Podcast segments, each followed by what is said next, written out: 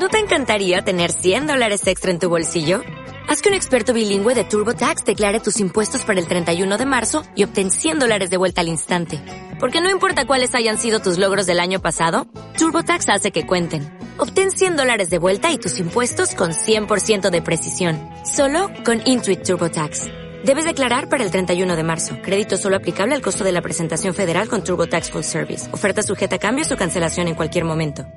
Juan Manuel, contanos un poco acerca de estos tratamientos que son muy promocionados a veces en los medios de comunicación eh, y que no están aún autorizados por la ANMAT, eh, sí eh, autorizados como tratamientos compasivos por algunos ministerios de salud de las provincias. Hablamos del caso del ibuprofeno inhalatorio, el caso del plasma de pacientes convalecientes o de la ivermectina.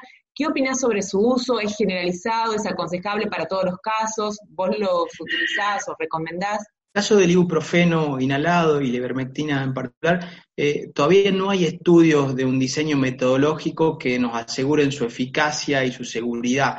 Eh, hay estudios muy pequeños con poblaciones muy limitadas eh, que no permiten asegurar estas dos cosas.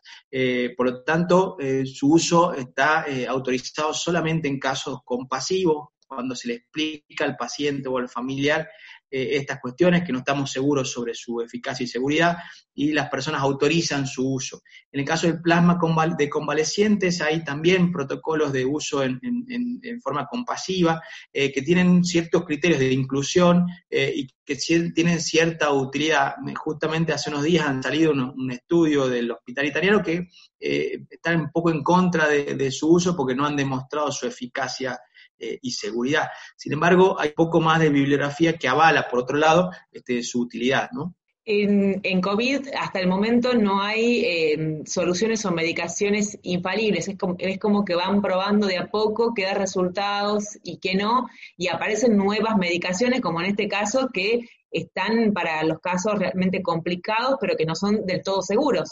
Así es.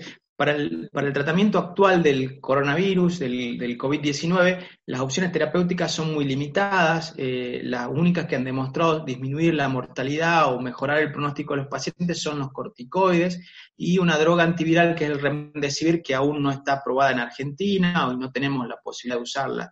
Este, sin embargo, hay muchos estudios, hay muchas investigaciones que están en curso que esperemos pronto puedan, eh, podamos resultados los mismos. Bien, Juan Manuel, respecto a el momento en el que la persona que está en su casa haciendo tal vez la cuarentena porque es un contacto estrecho, pero no tiene síntomas, comienza a tener síntomas y se tiene que preocupar. ¿Cuándo es ese momento? ¿A qué síntomas tiene que estar este, atento? Los síntomas que deben hacer que las personas consulten más rápidamente eh, son relacionados fundamentalmente a la falta de aire. Eh, la, sensación de falta de aire, de disnea, de agitación, son este, eh, los síntomas que más preocupan y que deben hacer que las personas consulten rápidamente. En particular, aquellas personas que tienen factores de riesgo, aquellas personas que tienen alguna comorbilidades o patologías preexistentes que puedan descompensarse más rápido. ¿Cuán importante es atender a estos síntomas, eh, hacerse a veces una,